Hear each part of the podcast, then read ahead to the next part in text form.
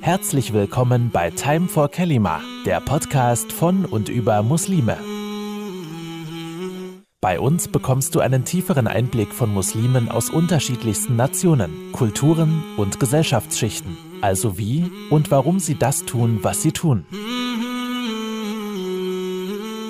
Assalamu alaikum, liebe Leute, herzlich willkommen zum Podcast Time for Kalima. Mein Name ist Mustafa und mir gegenüber sitzt Jamil, das ist mein heutiger Gast.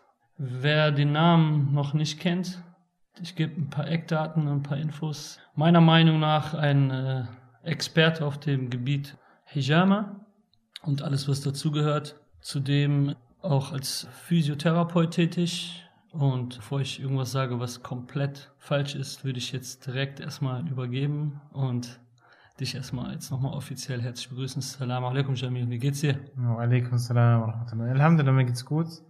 Ich denke, ich muss mich vorstellen jetzt, ne? Das, da okay. kommst du nicht drum rum. Okay, ja, ich heiße eigentlich äh, Ricardo Neumann. Ähm, bin ja vor sieben Jahren zum Islam konvertiert, Alhamdulillah. Eigentlich sagt man ja, äh, man ist zurück zu Allah gekehrt, ne? ist ja die richtige Formulierung. Rebirth. Genau. Und ähm, ja, ich bin deutscher Herkunft. Ähm, viele denken, Italienisch ist ein bisschen dabei, aber ich bin 100% Deutscher. Und äh, ja, ich bin 30 Jahre alt, ähm, bin verheiratet, habe zwei Kinder, zwei kleine Jungs und äh, bin jetzt im zehnten, nee, im elften Jahr Physiotherapeut und dann halt auch hinterher noch Sachen wie Heilpraktik, Chiropraktik und innerhalb der Physiotherapie halt noch einige Sachen gemacht, also Fortbildung, Seminare. Man muss ja immer weiter lernen und ähm, dementsprechend, ja. Jetzt habe ich halt seit fünf Jahren habe ich auch Hijama eingebaut, blutige Therapie, was der Sache ja auch stark ähnelt und aus der Sunna halt auch ist. Ne? Äh, ja, Stand der Dinge. Wir, haben, äh, wir nehmen heute an einem Freitag auf. Das heißt, wie, wie sieht dein Freitag aus? Hast du, du bist jetzt hier in Düsseldorf, du bist wahrscheinlich auch vorher irgendwie anders tätig gewesen, oder? Äh, Freitag ist ja Jumma. Ja, dementsprechend mache ich mir frei und arbeite halt nicht ähm, freitags, aber dafür arbeite ich halt Samstag und sonntags. Mhm. Also äh, aus dem einfachen Grund, weil A ist Jumma Freitag und dann möchte ich auch den Tag genießen. Und am Wochenende sind halt viele Businessleute und Geschäftsleute, die dann zu mir kommen wollen und dann halt auch nur frei haben. Deswegen, ja, ich bin ganz entspannt hingekommen. Also Alhamdulillah, also, das ist gut. Also du hast schon früh so den Fokus oder immer darauf Wert gelegt, dass ähm, da immer eine Symbiose zwischen Islam, Arbeit, Privatleben, dass das immer alles zusammen koexistieren kann. Also dass es nicht das eine das andere ausschließt. Das war dir auch wichtig oder wie, wie ist der Gedankengang entstanden, dass du jetzt zum Beispiel sagst, okay, ich muss, wenn ich jetzt mein Business anfange, Freitag definitiv rein oder ne? Das ist ja irgendwann entstanden. Ähm, ja, also als ich zum Islam konvertiert bin, da ist man ja halt noch so neu. Ne? Also da habe ich noch nicht direkt natürlich so, klar hat man gewisse, ähm, gewisse Sachen getrennt halt, ne? Es haben sich gewisse Dinge geändert, aber äh, anfangs habe ich das nicht so direkt äh, gemacht. So nach zwei Jahren, so, wenn man dann halt bisschen stabiler und fester im Dien ist und, und auch überzeugter und der Iman ist stärker, dann äh, will man doch komplett sich davon trennen. Und da kam auch die Selbstständigkeit auch dann, deswegen. Da habe ich dann seit, also seit fünf Jahren bin ich auch selbstständig. Und äh, da kam das dann, dass ich dann gesagt, komm, jetzt muss da, ich muss da raus, immer dieses Umfeld mit Musik und so viele Frauen. Und mhm. dann habe ich gesagt, nee, das geht nicht. Ähm, das schadet mir eher. Und ja, dann habe ich erst anfangs immer so Teilzeit angestellt, Teilzeit selbstständig. Und jetzt eigentlich so mit dem Konzept, wie ich das jetzt aktuell mache, bin ich ganz frisch eigentlich. Ähm, eigentlich seit fünf Jahren selbstständig, wie gesagt, aber mit JR-Konzept, wie ich das jetzt aktuell mache und komplett selbstständig, Privatpraxis, mache ich ja seit April. Und dann halt auch Social Media aktiv und so. Das hatte ich alles vorher nicht gemacht. Okay. Äh, Nochmal auf das, was du genau anbietest. Also der primäre Fokus, also was war jetzt für dich die Motivation? War Sport, das Bewusstsein für gesunde Körperhygiene, war das der Fokus? Und hat dich das dann zu Hijama gebracht oder wie ist da die Connection entstanden zu Hijama? Weil das ist ja dann schon, das hat ja dann sehr starken Bezug zum Islam. Definitiv, ja. Also grundsätzlich habe ich meinen Job gemacht, weil ich ein, von meiner Charaktereigenschaft habe ich eine Leidenschaft, Leuten zu helfen oder jemand irgendwie zu helfen. Das ist einfach in mir drin. Das mache ich auch leidenschaftlich gerne, unabhängig jetzt von meiner Arbeit. Ähm, Physiotherapie hat sich dann herausgestellt, dass es dann auch ein leidenschaftlicher Job für mich ist. Und als ich dann mich aber dann damals selbstständig gemacht habe vor fünf Jahren, dann kam ein Bruder hat gesagt, ey, guck mal, vielleicht kannst du auch Hijama anbieten, kannst du dann auch lernen und es hat ja dann, ähm, hast eine breitere Palette und so weiter. Und bis dato hatte ich mich gar nicht damit auseinandergesetzt. Kam dann aber so, dass ich das dann gelernt habe und mich damit beschäftigt und äh, dann ist es explodiert, weil ich glaube ich der Einzige in der, Praxis und Hijama halt angeboten hatte, in Dortmund in der Innenstadt. Mhm. Ähm, und das hat sich, wie so ein Fegefeuer hat sich das ausgebreitet und dann kam halt sehr viele nur noch wegen Hijama, weswegen die Physiotherapie dann darunter gelitten hat. Und äh, dann hatte ich damals die Praxis geschlossen weil sich das dann finanziell nicht mehr, ähm, ja, hat nicht mehr gepasst. Und dann hatte ich mich ein bisschen umstrukturiert. Und äh, ja, so kam eigentlich die Connection, also auf die Empfehlung von einem Bruder. Und ja, seitdem habe ich, dann habe ich halt gemerkt, wo ich dann meine Erfahrung gemacht habe, äh, gemacht habe, also mit Patienten, was für Unterschiede die Wirkungen auch haben. Also wenn ich jetzt einen normalen Patienten habe und bei dem Physiotherapie mache, oder ich mache dann zum Beispiel äh, einfach mal Hijama, ja? wenn er jetzt zum Beispiel Rückenschmerzen hat oder Knieprobleme das waren äh, krasse Unterschiede. Ne? Also, mhm. wenn ich es mal kurz äh, definieren soll, kann, ähm, Physiotherapie habe, hätte ich sechs Wochen gebraucht, Hijama war eine Anwendung. Und dann habe ich gesagt, Subhanallah, was, was ist das für eine Therapie und so. Ja. Und dann habe ich mich halt fokussiert darauf und habe mich halt damit viel beschäftigt und so. Mache ich heute noch, weil es gibt viel Defizite in dieser Hinsicht.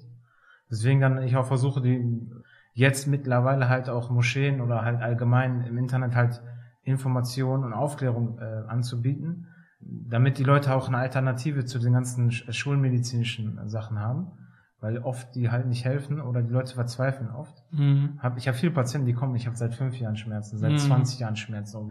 Und äh, da hilft diese Sache extrem gut halt. Und das sind so diese zwei Motivationen für mich. A, halt Information, Aufklärung, aber auch einfach, äh, die Wirkung ist einfach ja. viel krasser. Vor allem stelle ich mir vor, dass das, das Gefühl, das man dann hat, ne, wenn man da jemanden, äh, ja. der mit Beschwerden kommt, die chronisch sind oder akut, ja. und du die dann mit einer Behandlung.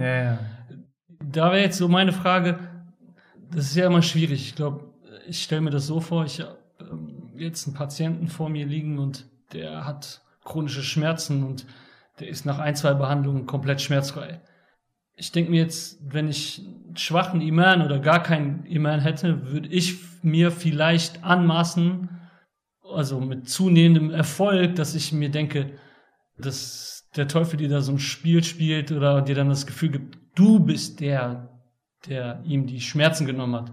Und das ist ja ein ganz, ganz schmaler Grad.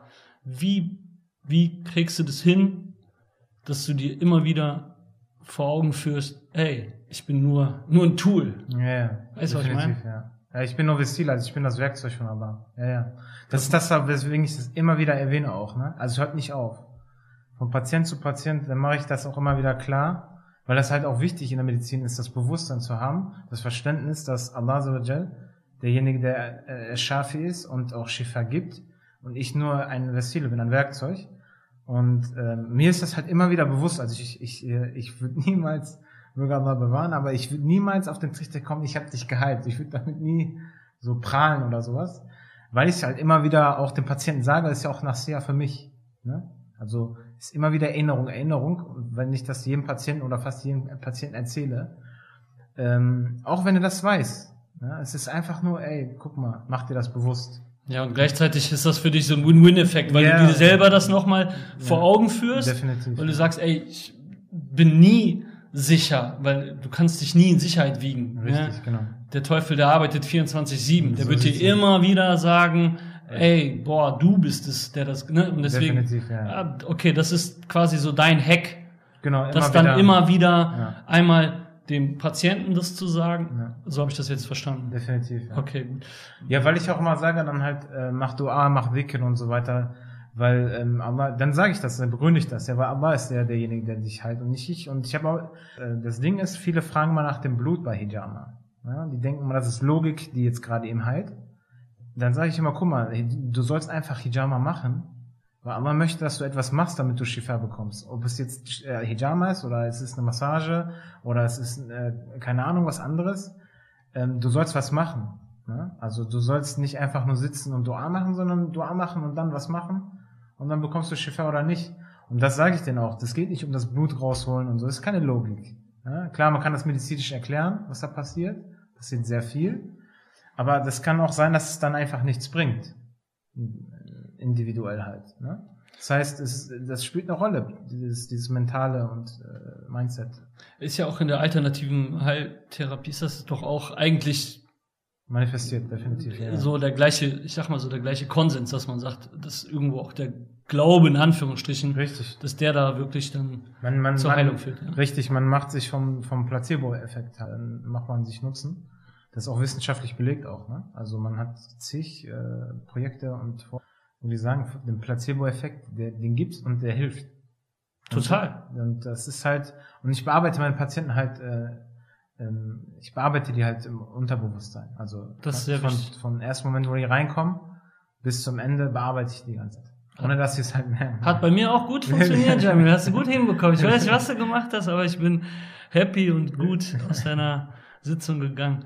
Ähm, wie sieht bei dir so ein ganz klassischer Werktag aus? Also hast du so eine Morgenroutine, außer jetzt ne, natürlich Pflichtgebete und so, mhm. ne, selbstredend. Klar. Aber jetzt so, wie ist deine Morgenroutine? Wie frühstückst du oder machst du direkt irgendwie, ne, hast du irgendwas, wo du so routiniert, ob es ja. jetzt äh, Ibadah, alles, also wie, wie ja. sieht so ein klassischer Tag bei Jamil aus? Klassisch ist eigentlich, also es ist unspektakulär, aber es ist äh, so, dass ich halt aufstehe und ähm, dann meistens sind die Kinder auch wach und dann spiele ich erstmal mit den Kindern. Ich kann nicht, also ich bin Typ, ich kann nicht sofort frühstücken. Ne? Ich kann das nicht, auch sofort einen Kaffee am Morgen. Bin ich, ich, so wenn ich dann in der Praxis sitze eine Stunde und dann, und dann kommt so der, der Appetit auf den Kaffee. Deswegen, ich muss erstmal so richtig wach werden. Ich bin so ein Typ. Manche sind sofort wach, manche brauchen Zeit. Ich, ähm, ja, ich spiele mit den Kindern, je nachdem, so wie die gelaunt sind. Wenn, manchmal ist es so, dann frühstücken wir auch zusammen, weil ich arbeite um 10 Uhr meistens immer oder 9 Uhr, je nachdem. Ja, und dann äh, gehe ich halt, ich meine, ich wohne fünf Minuten Fußweg von meiner Arbeit entfernt. Äh, dann geht das relativ schnell, jump ich kurz rüber. Und dann meistens setze ich mich erstmal hin, räume ein bisschen auf und dann geht's auch direkt los. Und dann arbeite ich aber nicht meistens so lange. Ich arbeite bis 13.30 oder so meistens oder maximal 14 Uhr und mache erstmal Pause, wo ich dann halt Mittagsschlaf und, äh, und solche Sachen. Da gucken selbst die Beamten ja, wahrscheinlich, wenn die das hören. Ich bin ja selbstständig, ich kann mir das komplett ja. selber einteilen und ähm, ich bin auch nicht immer unglücklich, wenn mal ein Patient einfach jetzt nicht kommt oder so. Dann denke ich mir, Alhamdulillah, ist heute so viel, sollte ich heute verdienen und sehe das ziemlich entspannt und gönne mir mal meine Auszeiten, weil ich will mich auch immer ähm, 100% auf meinen Patienten fokussieren. Und wenn ich das acht Stunden am Stück mache, funktioniert das gar nicht. Leidet die Qualität. Ja, definitiv. Und das Letzte, was ich will, ist halt Quantität. Ne?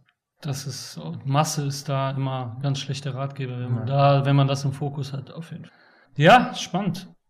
Ich äh, darf erwähnen, hoffentlich, dass du mit einer marokkanischstämmigen Frau liiert bist. Kein Problem. Ja. Dementsprechend äh, hat sich für mich direkt in meinem Kopf so das Szenario hergestellt. Ich sag mal so, die, die konservative Haltung von äh, der marokkanisch-islamischen Community in Bezug auf Sport, Ernährung, bewusste Ernährung ist da eher, ich sag mal, es ist für die eher was, wo die sagen, ja, habe ich mal gehört vielleicht. Und dann ist man schon, dann freut man sich schon. Aber wie war für dich da so dieser, ich sag mal, Kulturschock? ja, ähm, ich wusste erstmal gar nicht, dass es, äh, wenn so eine Familie zusammenkommt, dass immer fünf Gänge-Menüs am Start sind.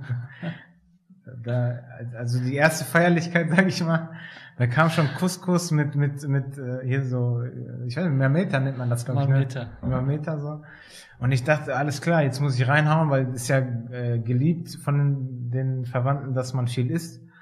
Und habe ich auch getan und ich war voll komplett satt, wusste aber bis dato nicht, dass noch vier Gänge kommen halt. Ne? Fleisch und Gemüse und Kuchen und was weiß ich nicht alles. Und äh, ja, dann lernt man schnell draus. Dementsprechend, ähm, ja, scheint es nicht so zu sein, dass da halt geguckt wird, okay, ey, ich muss erstmal, ich muss ein bisschen äh, bewusster essen und so weiter, ne?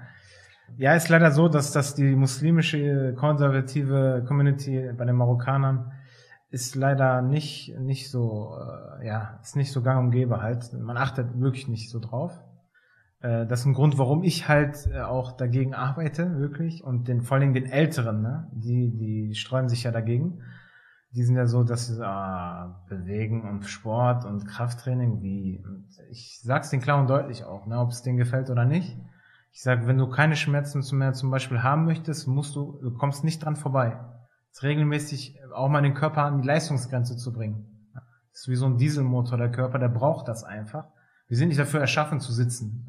Dementsprechend versuche ich natürlich dagegen zu polen, ist aber schwierig manchmal. Und das mache ich, habe ich mir gedacht, okay, dann kann ich ja Moscheevorträge machen. Dann äh, ist die Gewichtigkeit meiner Worte äh, wächst dadurch. Also man gibt mir plötzlich mehr Wert, ist einfach so. Weil du eine andere Plattform Ja, auf einmal sag- hast. ja, du bist dann nicht irgendwie zwischen Tür und Angel und erklärst ihm das Genau. ich so. bin nicht so der Jamil von dem an, sondern jetzt sitze ich da auf dem Podest. Dann ist das ganz anders Ja, geframed. Also nicht daran, dass ich darauf stehe, aber es muss halt sein. Ne? Das ist genau richtig. Wäre noch optimaler, wenn ich einen Doktortitel hätte, aber Den kann man sich, glaube ich, kaufen.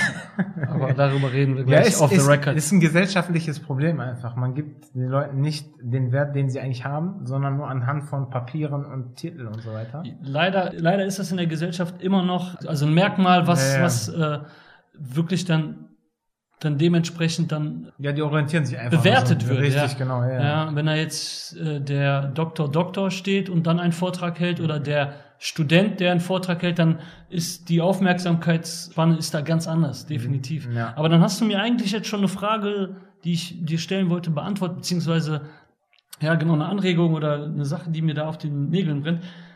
Das wäre ja genau die Plattform, also Moschee, um der ganzen Sache so eine Ernsthaftigkeit zu vermitteln. Und das machst du ja jetzt gerade. Genau. Und äh, ist das auch eine Sache, die du langfristig etablieren willst? Weil das ist ja, finde ich, wenn man da irgendwo so die Connection gerade zu den Leuten haben möchte, die Mhm. wirklich da, das ist ja für die absolutes, das ist ein absolutes Non-Thema. Ja, ja. Sport und Ernährung. Das ist ja für die Ernährung, Essen ist, die nehmen Ernährung einfach nur als Mittel zum Zweck. Richtig, ja. Und Bewegung ist, wie du schon gerade gesagt hast, ja, das ist ja genau die Problematik. Ähm, aber das, ich denke, da- das Problem ist einfach nur die Unwissenheit. Dass man ein, dass einem gar nicht bewusst ist, dass eigentlich diese Sachen auch aus dem Islam kommen, weil die auch quasi ein Vitamin sind für unsere, für unseren, für unseren Körper. Und äh, da ist halt wichtig, und das ist halt das Thema auch aktuell, was ich halt, halt mache, dieses ähm, der Körper einer Amana, weil es gibt viele Blickwinkel, auf die man dann, äh, von denen man dann dieses, diesen Körper betrachten kann oder wie sich das halt immer auswirkt auf Iman, Ibadah und all diese Sachen. Und das versuche ich halt zu beleuchten einfach. Aber dass man auch einen anderen Blickwinkel davon bekommt und dass man dann versteht, oh, also Ernährung kann ja meine Ibadah verbessern, weil ich kann, ich kann weniger Waswasser bekommen oder weniger Shahwa bekommen und all solche Sachen. Das, das wissen die Leute einfach nicht. Also weil es auch keiner erzählt. Es gibt halt Gelehrte, die darüber gesprochen haben, aber keiner nimmt sich so ein Gelehrtenbuch in der Hand und, und studiert diese Sachen. Ne? Es gibt dann halt vereinzelt Leute, die mal in diese Thema Thematik gehen, aber die Standardthemen sind immer die gleichen halt. Ne? Mhm. Tafsir und Sira und, und Sahaba und Prophetengeschichten und, und Aqidah und Adab und Akhlaq.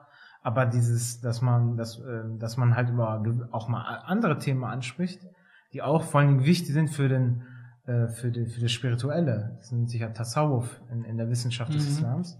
Das ist ja gerade das, was, wo man, ähm, wo man äh, spirituell stärker wird, weil Tasawwuf möchte ja von, von äh, dem individuellen Muslim, dass du dein Nefs erziehst und dein, deine, deine Liebe zu Allah stärkst. Ja? Dass deine Mahabba, deine Liebe zu Allah stärkt, äh, gestärkt wird.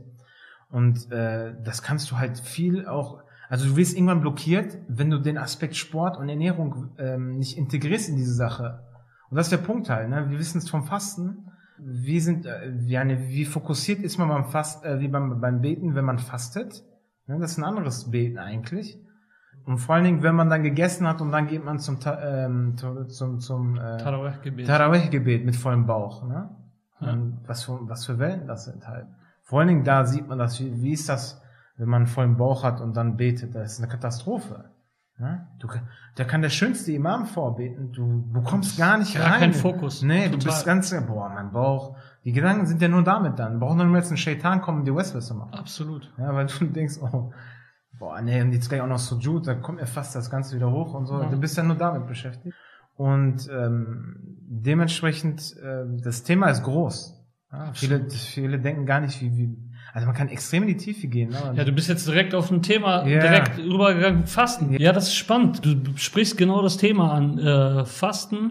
Ich weiß noch, äh, in meiner Jugend, als wir dann angefangen haben mit Fasten, mit 15, 16 oder so, dann war das was, was wir ungern laut ausgesprochen haben in der Schule oder im Freundeskreis, zumindest da, wo jetzt Fasten nicht gang und gäbe war, weil wir, weil uns von außen immer suggeriert wurde, Fasten sei ungesund. Und da war man natürlich noch nicht äh, wissenstechnisch so, dass wir heute, Stand heute oder auch äh, im zunehmenden Alter einfach wussten, dass der Benefit vom Fasten unfassbar groß ist.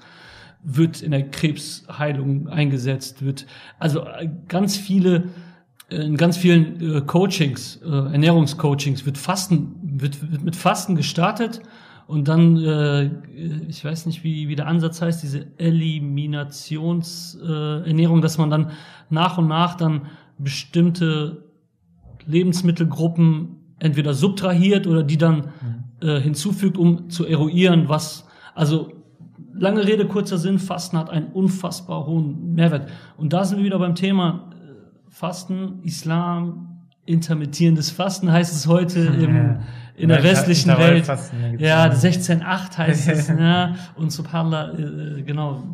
Das ist ja auch was, was dich wahrscheinlich als, äh, ja, als überzeugter Muslim auch irgendwo abgeholt hat, nehme ich an. Ja, definitiv. Also, ähm, also für mich persönlich war es am am Anfang erstmal so zum Praktizieren anstrengend. Ne? Kannte man bis dato halt nicht. Dieses ey, auf Essen verzichten war für mich äh, vorher ein Unding, genauso wie bei den heutigen Nicht-Muslimen. Aber heute genieße ich das in vollen Zügen halt, ne? weil ich genau weiß, boah, das, das, das formt mich, das entgiftet mich, das ich, ähm, ich werde gesünder dadurch. Also ich habe so eine Freude, dann ist die Wirkung auch wieder ganz anders, ne? wenn du mit so einer positiven Einstellung, Mindset da reingehst, als wenn du sagst, boah, ne, jetzt wieder einen Monat durchquälen. Ne? Also das sind zwei verschiedene Welten.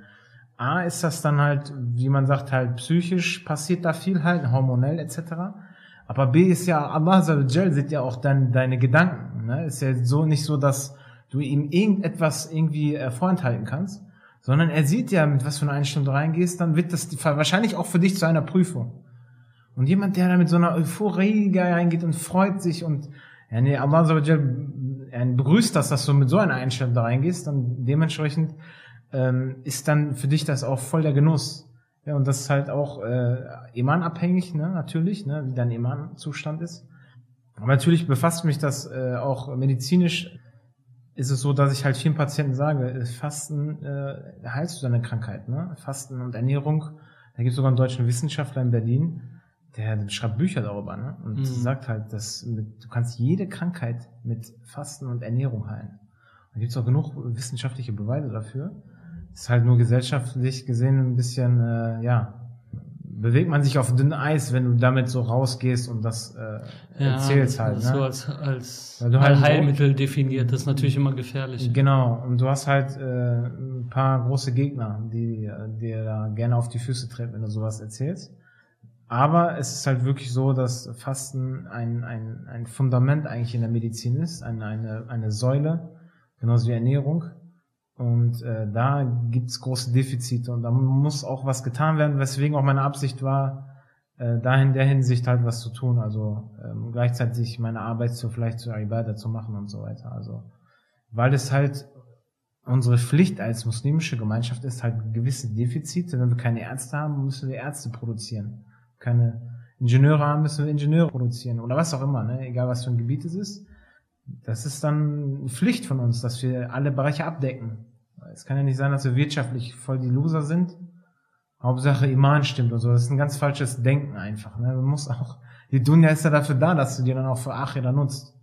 Und das ist halt auch, äh, wenn du einen großen gesellschaftlichen, wirtschaftlichen Einfluss hast, hat das auch wieder einen Nutzen für, für, für das Einladen in, zum Islam und so weiter. Absolut. Hat ja nur, ist nur positiv. Absolut. Und unsere Vorfahren waren alle Also vor allem unser Prophet sallallahu alaihi wasallam oder die Sahaba, die, das waren ja reiche Geschäftsmänner. Alles Geschäftsleute. Ja. Ja, das wird gerne beiseite gelassen. Ja.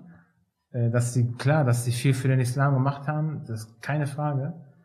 Aber die haben auch ihre, ihre normalen Angelegenheiten wie wir gehabt, ne? Und Mhm. äh, waren da drin auch gut und das war gesegnet, weil die halt die Mitte gefunden haben. Bei uns ist immer so extrem, extrem nur Moschee und nur Dawa machen oder extrem nur Dunja. Ne? Also viele können gar nicht die Mitte halten da. Diese Balance. Ja, und das ist auch individuell sowieso. Also jeder hat ja ganz andere Kapazitäten.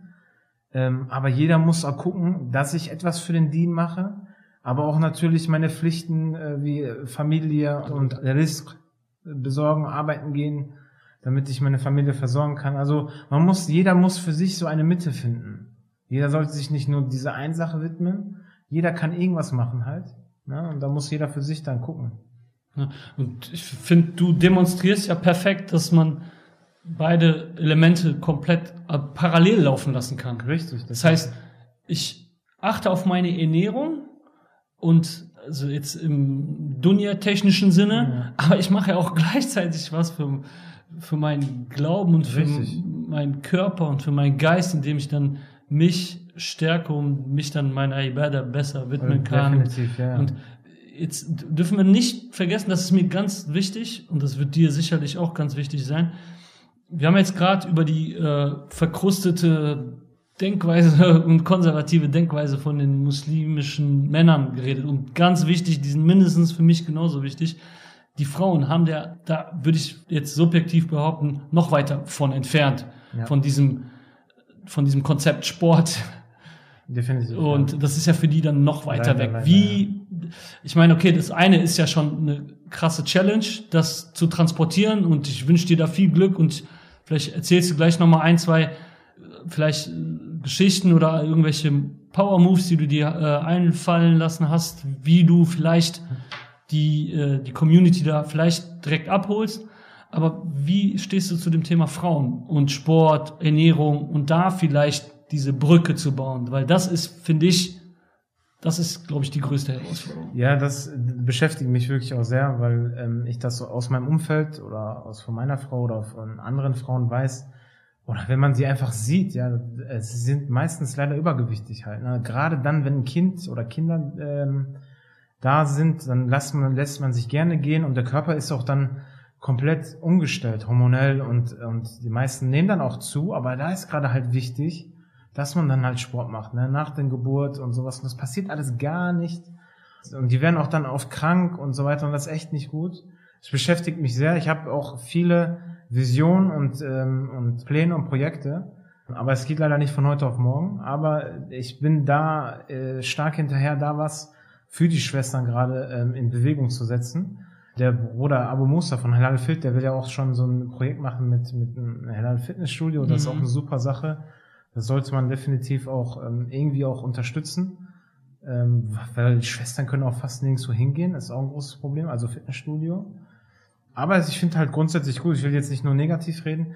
Es gibt Schwestern halt bei Instagram oder YouTube, die halt auch ähm, da in der Hinsicht halt auch die Schwestern motivieren und so weiter. Ähm, da gibt es ein paar Schwestern, die ich halt kenne.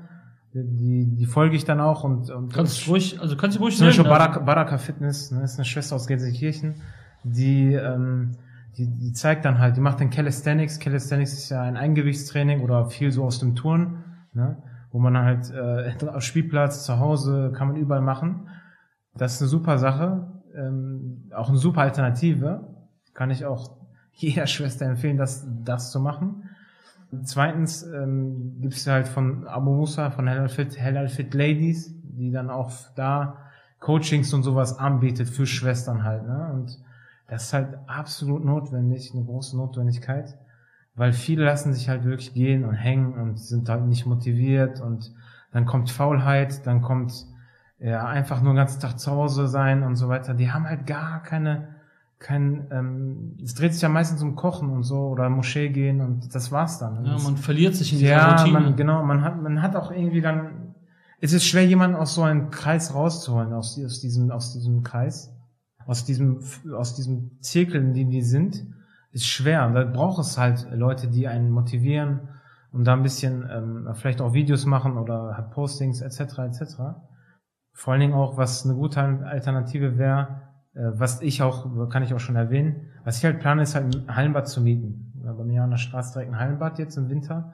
Da will ich da versuchen, zweimal die Woche da für ein paar Stunden das zu mieten und dann nur für Schwestern, dass die mit ihren Kindern, mit kleinen Kindern halt, ne, oder halt Schwestern für sich, ob jung, alt oder mittig, äh, ist egal, dass die halt schwimmen gehen, weil Schwimmen ist halt äh, ist gelenkschonend, ne, wenn die Total. Probleme haben. Und dann können die halt sich auch mal austoben und so weiter. Ne? Aber Schwimmen ist auch sehr körperlich, ähm, nimmt viel Kraft. Absolut. Ne? Man ist eigentlich, wenn man richtig was macht, ist man mega K.O. danach. Mm. Das ist halt so eine Alternative, dass man halt, Vision ist halt, dass du so ein Center hast, ne? So Ort in jeder Stadt, wo alles ist, Fitnessstudio und äh, Hallenbad, Schwimmbad und getrennt und so. Klar, das sind Visionen, aber die muss man haben. Und da bin ich auch dran. Aber es sind, wie gesagt, es ist Zukunftsmusik.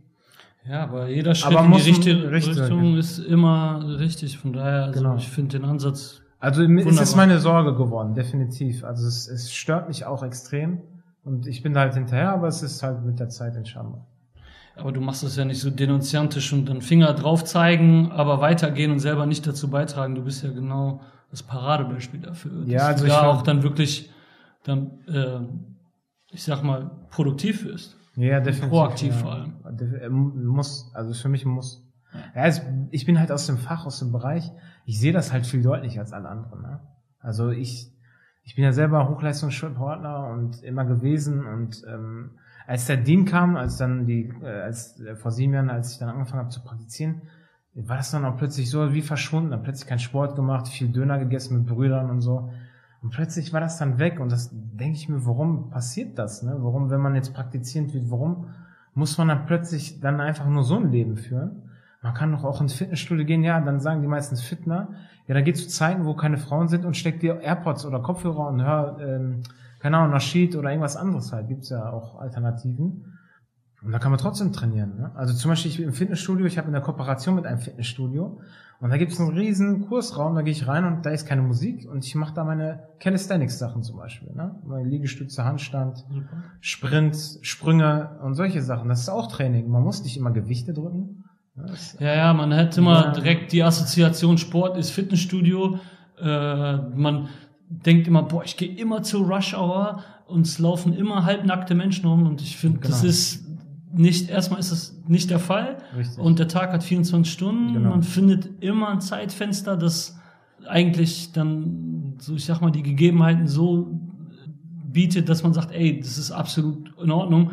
Wenn, wenn diese Fitnerkeule gespielt wird, dann denke ich mir, ja gut, dann darfst du auch echt nicht in die Stadt gehen, nee, dann darfst du, dann darfst du nicht einkaufen gehen, äh, ne, dann darfst, ja. das, das finde ich, das zieht nicht. Definitiv, ist auch gerne mal eine Ausrede. Ja. Und äh, wir haben direkt beim Thema. Wenn es wirklich Leute gibt, die wirklich ein Problem damit haben, die wirklich in Anführungsstrichen sich da nicht beherrschen können und dann wirklich äh, ne, einfach am Rad drehen, kann es ta tatsächlich durchaus geben. Deswegen wollen wir da nicht irgendwie kategorisch sagen, ja, nur schwarz und nur weiß. Mhm. Was hast du da vielleicht, du hast das schon an, an, an, angedeutet mit äh, Calisthenics, ist ja eigentlich so Bodyweight Training. Irgendwelche, so, es gibt drei, vier, fünf Übungen, Klassiker, die man auch zu Hause eigentlich machen kann. Wirklich zu Hause, man braucht noch nicht mal einen Garten oder irgendwelche Stangen. Gib mal da so deine Top 3 Übungen, wo wirklich jeder erstmal sagen kann, hey, das aktiviert schon das ganze System, die ganze Kette. Ja, es gibt so Basics wie Liegestütze. Da Liegestütze kann man ja, was weiß ich, wie, wie krass variieren. Allein schon mit der Handhaltung oder ähm, arbeite ich jetzt dynamisch, arbeite ich isometrisch oder kombiniere ich das? Äh, man kann so krass variieren, das ist unfassbar. Ähm, da kann man sich, wenn man jetzt kein, kein, wenn man nicht kein Input hat irgendwo, dann kann man sich auch irgendwie irgendwelche Videos angucken. Da gibt's tausende Videos sogar, ne? Also verschiedenste Variationen. Sollte man auch sowieso immer machen, wenn man trainiert, immer variieren. Dann gibt's halt äh, die, den Unterarmstütz, das Planken, ne? Das äh, sollte man, kann man auch machen. Viele sagen dann wieder halt, oh, ist nicht so top und so weiter. Da bin ich ja mal, da sage sag ich mal, ja, man kann das ja kurz nehmen, aber dann kombinieren wieder mit Übungen halt, ne? Oder halt ganz normal Kniebeuge, ja? Also ich in der Physiotherapie, wenn die, ich sag den Leuten auch den Älteren immer dann äh, zu Hause 25 Mal aufstehen und hinsetzen auf den Stuhl, fertig. Da hast du Kniebeugen gemacht. Absolut. Optimalerweise muss man halt äh, die komplette Kniebeuge machen, also komplett in die Tiefe. Ähm, ist nicht bei jedem immer möglich aufgrund von medizinischen Problemen und so weiter. Aber das sind, äh, du kannst Sprünge zu Hause machen oder halt draußen kurz. Du kannst Sprints machen oder Dauerläufe, machst halt 50 Meter Läufe und machst davor Sprünge und so weiter. Also es äh, man kann mit den einfachsten Mitteln kannst du zum super Athlet werden. Absolut. Oder oder äh, machst hier Hampelmänner und solche Sachen, ne? Oder einfach Seilchen springen. Oder das sind so einfachste einfachste Sachen. Ja, Ganz, ganz einfach. Allein täglich mal einen Spaziergang zu Ja, machen. das was das sowieso. allein schon Das für das Bewusstsein macht, dieses wirklich, man wird frei im Kopf. Also Ja. so eine so eine Routine etablieren. Ne? Richtig, ja. Ich finde, das macht schon ganz, ganz viel aus, diese Bewegung, weil voll oft sieht man den Wald vor lauter Bäumen nicht. Man ist zu Hause, man denkt sich, irgendwas ist so drückend, also jetzt so im seelischen Sinne. Ja, ja. Und man weiß gar nicht, dass, ne, dass man einfach den Körper in Anführungsstrichen nicht irgendwie noch ausgereizt Ja. hat und nicht wirklich ne, Genau. physisch so belastet hat, dass der Körper auch sagt, okay, alles klar. Jetzt Ja, ja. Jetzt muss ich mal mich ein bisschen bewegen Exakt. und Ruhe. Ja, das ist das, was ich auch immer jedem empfehle. Dieses tägliche Zurückziehen einfach, ne? wenn man es kann, äh, wenn man es koordinieren kann. Halbe Stunde einfach kurz irgendwie um den Block laufen, wo Ruhe ist. Ne? Also ich wohne in Kastrop, Kastrop Rauxel, da ist jetzt nicht Halligalli. Da kann ich an 19 Uhr abends einfach um den Block laufen, das ist komplett ruhig. Ist wie im Wald, ne? da hast du nichts. Aber manche wohnen halt in der City und so, da muss man halt gucken. Das ist Mhm. immer sehr individuell. Aber hier in Düsseldorf kannst du nicht mehr eben Ja, im. Block laufen, da hast du mehr Stress sogar als. äh, wahrscheinlich, ja, hast du gerade äh, ich grad du schon- grad am, am eigenen Leibe erfahren. Genau. Äh, Ich empfehle es jedem einfach zurückziehen oder du, keine Ahnung, setzt dir, ähm, hörst Koran und gehst laufen oder irgendwie sowas, dass man einfach mal an nichts Mhm. denkt, einfach mal weg von diesen ganzen Sachen. Auch ist ja nicht so, dass immer alles top läuft, ne? Und man braucht das einfach. Dieses, so Prophet hat es auch immer gemacht. So kam unser Dien, ne? Unser Dien kam, indem er sich halt ähm, immer äh, zum Berg Hira äh, zurückgezogen hat und hat dort einfach nachgedacht um den Zustand der Gesellschaft und, äh, und wie kann er das verbessern und all solche Sachen. Er hat sich Sorgen gemacht und äh, hat klare Gedanken gebraucht. Halt. Die hat er dann dort gefunden, ne? indem er sich zurückgezogen hat und kurz Gedankenklarheit bringen. absolut perfektes Gleichnis. Absolut, ja, das und kann man. So, also wenn man überlegt, so kam, er, kam unser Dien eigentlich. Also das war die Einleitung. Ne? Das heißt, äh, das erwähne ich auch mal, dann denken die Leute, oh krass, yo. Ne? Das so ist so hat's angefangen im Endeffekt. Oder er hat sich auch bei, bei Khadija äh, zurückgezogen und hat da seine Zuflucht gesucht. Und das ist auch ein wichtiges Thema, dass die Frau ein, ein, ein Backup, ein Gerüst, ein, ein Rückzugsort wird und kein Stressort und äh. To-Do-List-Ort und Ja. so weiter. Ist auch immer so Das Sache. ist ein Thema für sich. Das kann- ist genau, Das können wir mal vielleicht ein Part 2 nochmal intensivieren. Ja, das ist tatsächlich nochmal ein ganz, äh, ist ein eigenes Thema, absolut. Aber ist halt wichtig. Absolut. Hast du ad hoc fünf Top-Lebensmittel, wo jeder sagen kann, so, okay, die, wenn ich die in, mein, in meine tägliche Ernährungsroutine etabliere, dann bin ich immer sicher und laufe nicht Gefahr, dass ich stattdessen irgendwie anderen Quatsch esse. Ja, da, da streiten sich auch immer die ganzen, ich sag mal, den Gelehrten der Ernährung. Ähm, also grundsätzlich, äh, Fleischkonsum ist bei uns ja ein Problem. Ja, Es wird viel zu viel konsumiert und ganz schlechte Qualität. Deswegen lieber dann einmal die Woche und das reicht vollkommen aus. Einmal die Woche, aber dafür Qualität und auch nicht ein halbes Kilo. Es reicht wirklich 150 bis 200 Gramm. Und ähm, das genügt völlig aus, dass, äh, dass du deine, dass du deine Vitamine und deine ganzen, deine Mikronährstoffe bekommst, die du brauchst. Wir haben immer diese Symptome, äh, ohne Fleisch kann ich nicht satt werden. Das ist, das ist nur hier genau, das ist Kopfsache. Das ist reine Kopfsache und äh, daher ist halt viel wichtiger, du kannst mit Obst, kannst du fast nichts falsch machen. Also grundsätzlich Obst wie, keine Ahnung, Banane, Äpfel, Orangen, ähm, Weintrauben, was weiß ich, die haben halt, die sind besonders effektiv, weil die auch diesen entgifteten Charakter haben. Den haben viele andere Sachen nicht. Unser Körper ist eine Entgiftungsmaschine, da gibt es verschiedenste Entgiftungsmechanismen, aber gerade Früchte haben sehr hohen Entgiftungscharakter. Also die helfen dem Körper, ähm, in die ganzen Toxine oder verschiedenste Sachen, die bei uns im Körper extern oder intern halt äh, so rein und rausgehen, dass die dann halt besser entgiftet werden können. Also die, das fördert die Organe, dass die besser arbeiten. Ne? Brauche ich jetzt gar nicht zu tief ins Detail gehen. Sie verbessern einfach die Entgiftung. Dann gib mal direkt deine Top, also Und das ist zum Beispiel Banane, Äpfel sind sehr gut. Ja, die Na? sind gut, aber bei Bananen, du weißt, ist da relativ hoch. Das heißt, äh, die, Du kannst das, du hast die Möglichkeit, irgendwie eine Schale Heidelbeeren oder eine Banane. Dann würde ich sagen, vom Profil her, vom, Mhm. äh, da sind wir beide wahrscheinlich, also da wirst du mir als Profi sowieso zustimmen, sind wir dann bei den Heidelbeeren. Ja. Allein erstmal Kalorien deutlich weniger, viel mehr, Klar, ne? Ich glaube. Antioxidantien ist ja auch nochmal Ja. da, geht durch die Decke. Ja, das meine ich.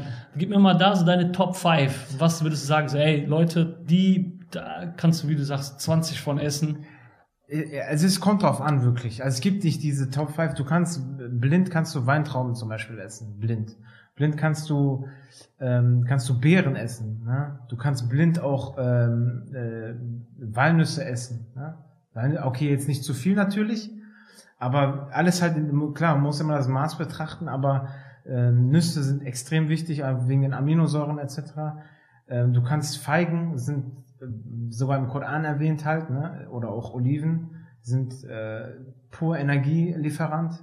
Datteln. Datteln, ja, sowieso Datteln oder auch Schwarzkümmel. Ne? Also Schwarzkümmelöl sowieso, aber auch Schwarzkümmel kannst du ja auch so essen und hat einen unwahrscheinlichen krassen Antioxidanzenwert.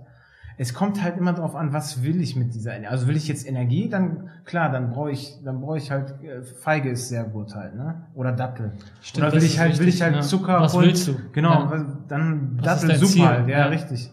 Deswegen, ähm, klar, man muss immer ausgewogen sich ernähren. Und äh, ich bin da immer so, der sagt nicht, ey, das und das ist das Ah, der Beste. Heilige Gral, Genau, so richtig. Also Ja, viele, so. viele brauchen das immer, aber es gibt so viele Sachen, die super sind, auch Granatapfel oder gibt zu viel. Allah hat uns äh, so viele Möglichkeiten gegeben, uns super zu ernähren. Ähm, ich frage dann immer auch gerne, weil äh, einfach nur so als so aus Gag heraus, was denkst du, wie viele Apfelsorten gibt es? Das frage ich dich mal, jetzt interviewe ich dich. Boah, ich. Was denkst du einfach so, was Äh, voll spontan? Oder vielleicht weißt du es schon. 1000? Ne, 1000 nicht, aber es gibt über 33.000 Apfelsorten. Nur Apfelsorten, über 33.000. Und das ist halt der Punkt. Ja, sie, Unfassbar. ja, jetzt gibt's die eine, der eine Apfel ist besser als der andere oder vielleicht hat der etwas was, und das ist ja kulturell wieder, Subhanallah, äh, ja. tropisch, subtropisch. Unfassbar. Es, ja. in, glaub mir, Ernährung ist so individuell wie kein anderer Bereich, wie kein anderer Bereich. Sport gibt's gewisse Regeln, ja? Da Da gibt's halt klar Kraftausdauer, Krafttraining, ja. kann was plyometrisches Training und äh, genau richtig. Das, da, da hält sich das ziemlich, äh, ist ziemlich kompakt. Und über, man hat auch einen Überblick darüber. Aber Ernährung ist so krass individuell, weil ein Faktor ist zum Beispiel, wie du dich in der Kindheit ernährt hast, weil sich dementsprechend deine Darmflora entwickelt hat.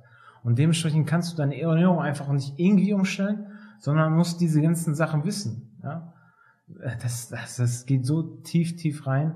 Und da ähm, sind mir die Leute auch immer viel zu ähm, grob einfach. Ja, zu, zu starr. Und Starr, wollen, genau. Die wollen, ich, ich kenne das von früher, dann hieß es, ja, ey, äh, kannst du mal so einen Ernährungsplan? Genau, So, ja, so ja. zwischen Tür und Angel sage ich, das ist so ein unfassbar komplexes Definitiv, Thema. ja. Allein schon, wenn wir, bis wir erst verstanden haben, was dein Ziel ist, Richtig. wo du hin willst, hin Genau. musst, das, das maß ich mir gar nicht an Genau. mittlerweile, das, da, da so ganz dilettantisch zu sagen, ja, ey, ess das und das und dann funktioniert das. Da bin ich direkt mittlerweile, dass ich sage, sorry, erstmal ist das so zeitintensiv und dann äh, schicke ich lieber zu dir oder zu einem, äh, wirklich zu einem äh, zertifizierten Ernährungsberater, der wirklich das tagtäglich Definitiv, macht, weil ja, das ja. ist, wie du schon sagst, und das ist Hinzu, Thema für sich. genau, hinzu kommt noch, dass das ähm, die Säftelehre, das ist ja eigentlich diese islamische Medizin nach Ibn Sina, die auch Hippokrates und all diese ganzen medizinischen Gelehrten und wie sie alle heißen, ähm, auch sehr, sehr im Fokus hatten, dass je nach Charakter, jeder hat ist ja ein anderer Charakter. Der eine ist melancholisch, der andere ist ein, ist ein ähm, ähm, sentimental und all solche Sachen. Mhm. Und das wirkt sich dann auch wieder auf, weil du hast gewisse Säfte im Körper, ja, und dann ähm, äh, spielen Organe auch wieder eine Rolle und dann dementsprechend muss man auch gucken, was kannst du jetzt essen und was nicht, damit deine Leber am, ähm, effektiv arbeitet. Weil wenn man sagt, ja, du darfst, zum Beispiel ich darf, ich war bei einem, der ist in, in Dortmund, ist ein, äh, auch ein deutscher Bruder, aber der hat in Indien und in Pakistan hat er diese islamische Medizin über Jahr, Jahre hinweg gelernt und hat hier Ayurveda-Medizin studier, äh, studiert und ist in Dortmund nur Ernährungsberater, macht das seit 20 Jahren. Und nur das und das halt mit diesen, in dieser islamischen Medizin. Und der ist ein absoluter Fachmann auch. Und der sagt zum Beispiel, was die Gesellschaft komplett gar nicht zustimmen würde. Der sagt, es gibt ja dieses basische und das äh, säurische, ne? Man, saure, äh, der äh, Säure-Basenhaushalt soll mhm. im Gleichgewicht sein, aber besser mehr basisch als säurisch. Und äh, der sagt zum Beispiel, Früchte sind nicht, ähm, äh, sind nicht basisch. Der sagt, Früchte sind, weil die Zitronensäure und diese ganzen Sachen säurehaltig sind, genau. Ähm, und das wird komplett zum Beispiel jetzt der Gesellschaft äh, entgegensprechen. Also so widerspricht der ganzen Gesellschaft fast. Ne? Und das ist halt so diese Sache, wo ich mir denke, guck mal, ich bin ja noch niemand, wo ich sage, ich bin Experte. Ich habe ein, mir ein Wissen angeeignet, ich habe im Bereich Projekte gemacht und dies und kenne viele verschiedenste Experten in irgendwelchen Gebieten in der Ernährung. Ja, aber das so ein Ultimatum, wo ich sage, das ist so der, der Guru, man soll ja nicht Guru sagen, aber der Professor der Ernährung, kenne ich bis heute nicht und ich denke, es wird es auch nie geben, weil es halt so individuell ist einfach. Ja, was gestern, was genau. gestern äh, State of the Art war, ist heute schon wieder längst widerlegt worden. Absolut. Äh, und das, das macht die Sache so schwierig und ist ein großes Thema und ähm, man soll es einfach individuell halten und gucken. Ich sage immer, jemand soll gucken, was er verträgt und was er nicht verträgt. Und das merkt man auch. Wenn ich etwas esse und ich merke, ich werde müde, oder wenn ich etwas esse und mit, mit ein komisches Gefühl im Bauch, dann weiß ich, okay, das ist vielleicht nicht so gut für mich und so kann man auch für sich dann auch immer ganz gut gucken, oh, war nicht gut, vielleicht probiere ich mal was anderes. Ja? Das ist auch mal so eine Sache. Du kannst ja auch, eigentlich ist es gut für dich, aber du hast irgendwas im Körper, was jetzt gerade nicht gut funktioniert und ist gerade doch nicht gut für dich. Ja. ja, das ist halt, bewegt sich auf sehr dünn Eis und ist individuell, da muss man sich sehr viel Zeit nehmen und sehr viel beraten und, und coachen auch. Ne? Ernährungsberatung ist gar keine Beratung, wo man sich einmal hinsetzt das Coaching die ganze Zeit, wie Personal Training. Ja, du brauchst halt eine Zeit, bis du eine gewisse Ernährungsgewohnheit etabliert hast. Richtig. Deswegen ist der Ernährungsplan ist ja nur ein Tool, um das Ernährungsbewusstsein zu ändern. Definitiv, dass du einfach ja. merkst, ey, warte mal, das den Schmarrn, den ich vorher gegessen habe, ja. das, das hat mir nicht gut getan. Ja. ja. Es gibt aber zwei Grundregeln und das äh, sage ich auch immer wieder, die der Islam halt vorgibt. Das sagt, ess wenig kannst auch immer Hungergefühl haben. Das Hungergefühl ist was Positives, nichts Negatives. Nicht sofort gleich, boah, ich muss sofort jetzt den Hunger stillen. Irgendwas stimmt hier nicht. Es ist dein Hack, wenn du, sagen die Gelehrten, wenn du Hunger hast, dann darfst du wieder essen. Ja, so ist deren Definition. Ja. Ähm, dass du, wenn du ein Hungergefühl hast, dann hast du das Recht zu essen. Ja? Vorher eigentlich nicht. Ja? Überleg mal, was die sagen. Ähm, die sagen aber wenig essen. Jetzt gibt es verschiedene Gelehrte, die sagen, einmal am Tag vernünftig essen reicht ähm, ist auch alles individuell. Je nachdem, wie viel du arbeitest, machst du körperlich harte Arbeit. Das kann man nicht immer gewährleisten. Kann man, das ist individuell halt. Ich habe mal irgendwo gelesen, auch die, die, dass wir im Sitzen essen, was von außen betrachtet in der westlichen Welt so voll rückschrittig aussieht, aber der, der Hintergrund, der, korrigiere mich, wenn das falsch ist, was ich jetzt erzähle, aber ich meine das mal äh, irgendwo gelesen zu haben, man hat ja so ein Knie angewinkelt Richtig, ja. und das ist so angewinkelt, dass man dass die im Leber Grunde genommen, wird und der Magen verkleinert Genau, der genau. Magen irgendwie auf zwei Drittel oder ein Drittel komprimiert wird ja, ja, genau. und man dementsprechend das Sättigungsgefühl früher eintritt, als es eigentlich de facto Richtig, sein ja, würde, wenn man jetzt normal sitzen würde. Wie du schon ein, ein, äh, zu, zu Beginn erwähnt hast, sitzen, äh, ich glaube, das hatten wir off the record, ne? das, das Sitzen eigentlich und das ist leider bei, bei gerade bei den älteren Muslimen so äh, absoluter Standard Sitzen ja, oder Liegen. Das, dafür ist der, also wir liegen nur, wenn wir schlafen, ja. ja und Sitzen ist eigentlich Gift. Richtig, es gibt ja. äh, zig Artikel, wo Sitzen gleichgesetzt wird mit Rauchen. Man sagt, das ist so quasi das neue Rauchen, ist Sitzen und ja. Und jeder weiß das. Also wenn man lange sitzt und dann aufsteht, denkt man sich, boah, es tut alles weh. Selbst junge Leute, ja. Und das, das, das Problem ist, das betrifft immer noch jüngere. Ich, meine Patienten sind teilweise zwölf und so weiter. Wahnsinn. Und haben die, die Probleme wie ein 50-Jähriger. Hast du da irgendeine Geschichte, wo du da so das, irgendeine Anekdote, irgendeine Sache, wo du sagst, boah, das war für dich mindblowing so. Und dann auch der, Hab ich wirklich. Der, der, der Effekt danach, weil Ja, also ich vorstellen, hab- ich hab- ich eine- Spannendes gibt. krasse Geschichte, als ich noch äh, Teilzeit angestellt war in einer Praxis, da kam halt so ein Junge, der war, ich glaube, 13 oder 14 und ähm, war aber schon zwei Meter groß, schon sehr, sehr groß für sein Alter. Und deswegen kam er auch, damit er halt ein bisschen halt koordinativ ein bisschen was für seine Gelenke tut und was halt nicht so gut ist, ne? Und dann kam er halt, und ich habe mit ihm halt Gerätetraining gemacht und das macht man in der Physiotherapie mit drei Leuten. Und da waren halt zwei ältere, also zwei ältere Männer und ein dieser Junge. Und mit dem Jungen habe ich dann auch immer so geredet, was machst du eigentlich so und so. Und da sagte er halt Schule und eigentlich nur Netflix. Ne? Und das ist dann genau das, was unsere Brüder oder Geschwister auch betrifft. Wir Netflixen ja sehr gerne. Mhm. Und ähm, das auch so, also er war eine Schule den ganzen Tag bis 17 Uhr. Dann sagt er, dann bin ich so kaputt, sagt er. Kann ich auch ein bisschen nachvollziehen, aber dann sagt er, dann gehe ich nach Hause und gucke einfach bis 10, 11 Uhr Netflix und dann gehe ich schlafen. Jetzt stell dir das mal vor, ein Jugendlicher, der in der Entwicklung ist, in Wachstum, der, der muss eigentlich nur noch in den Wäldern sein und klettern. Also wie, wie wir das gemacht haben, wir sind gerannt, Fußball gespielt, Welt, wir sind einfach irgendwas gemacht, aber Hauptsache draußen. Also meine Mutter sagt, mich konnte man gar nicht zum Beispiel aufhalten. Ich bin nach Hause, sofort umgezogen, Hausaufgaben gemacht und raus. Kann ich absolut. Bis es dunkel war und dann mussten wir zurück. So war Absolut. unsere Kindheit. Absolut. Und äh, da war man auch ausgeglichen. Dann ist man schlafen gegangen, 8, 9 Uhr und dann warst du fix fertig und du warst richtig ausgeglichen. Warst nicht so unruhig Total, in der Schule. Total. Die Kinder sind unruhig, weil die genau das nicht haben. Exakt. ne? Deswegen gibt es so viel Unruhestifter. Ja. Und der meinte dann, ja, äh, den habe ich dann gesagt, komm, weil ich habe ein bisschen mit ihm Gerätetraining gemacht. Und dann habe ich ihm gesagt, ey, komm, ma- mach mal jetzt Liegestütze. Und er sagt, schaffe ich nicht. Ich sag, wie schaffst du nicht? Du schaffst doch eine Liegestütze. Und bei Allah, der wollte sich selber anheben und der war dünn, der war nicht dick. Der war halt groß, aber dünn, halt so komplett drahtig. Und die zwei Männer sind dann, haben gleichzeitig am Trainieren, also die älteren Männer, die waren schon 60 oder so. Und dann sag ich, komm, mach mal eine Liegestütze jetzt. Und der will sich hochdrücken, der kriegt sich nicht hoch, also kriegt, der, als hätte der, keine Ahnung, eine Tonne auf seinen Rücken. Und ich war so im Schockzustand. Also es war so das, das, das, ähm, das Bild der unserer Gesellschaft so, ne? Die haben, die Sind wir älteren. Männer, die haben sich so über den lustig gemacht. Äh, wo ich das, da tat er mir schon leid, und äh, wo ich mir gedacht habe, aber da, Ja, aber mal, vielleicht ist das genau der Augenöffner für ihn gewesen. richtig, genau. Wahnsinn. Also das, da da war ich so schockiert. Und das ist gar nicht so lange her, das ist ein halbes Jahr ungefähr her. Wahnsinn. Wo ich dachte, wow, also, und das sollen die, das sollen die zukünftigen äh, Leute sein, die hier unsere uns führen und, und in, in Politik und Wirtschaft und keine Ahnung halt, ne? Hashtag Also Fridays for ja, Future. Ja, mal. richtig, genau. Wahnsinn. Also es ist ein ganz krasses Erlebnis, aber das ist Realität, ne? Und so sind so unsere Jugendlichen. Es dreht sich, die Leute, Fußballvereine waren, das ist wieder ein bisschen zurückgekommen, aber die Fußballvereine waren fast leergefegt in der Jugend.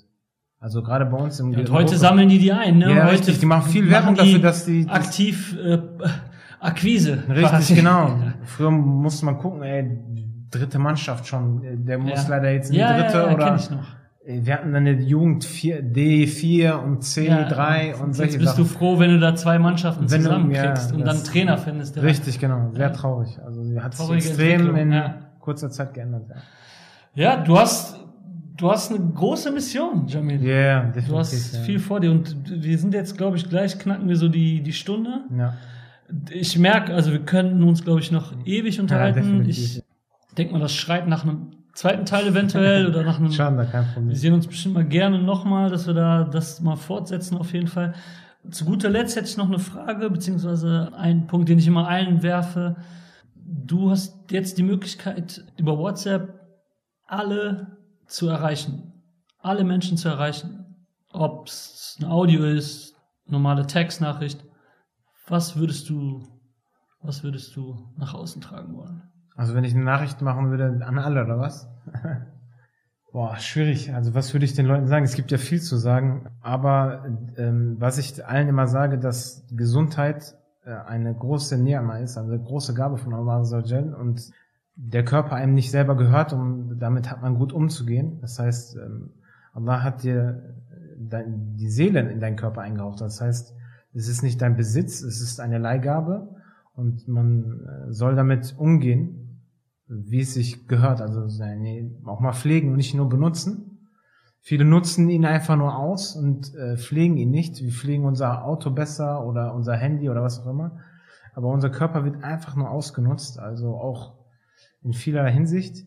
Und da ist einfach nur halt meine Nasiha, man soll ein bisschen auf seinen Körper einfach achten, weil es wirklich ein, ein Gesundheit, also wenn man gesund ist, ist eine, eine ganz gewaltige Gabe. Also das, wir sehen das als selbstverständlich, aber wenn man wirklich mal in der Situation ist, dass man krank ist oder krank wird mit einer etwas gravierenderen Krankheit, dann wünscht man sich nichts anderes, als das wieder zurückzubekommen. Und aber hinterher ist es äh, meistens dann zu spät, genau.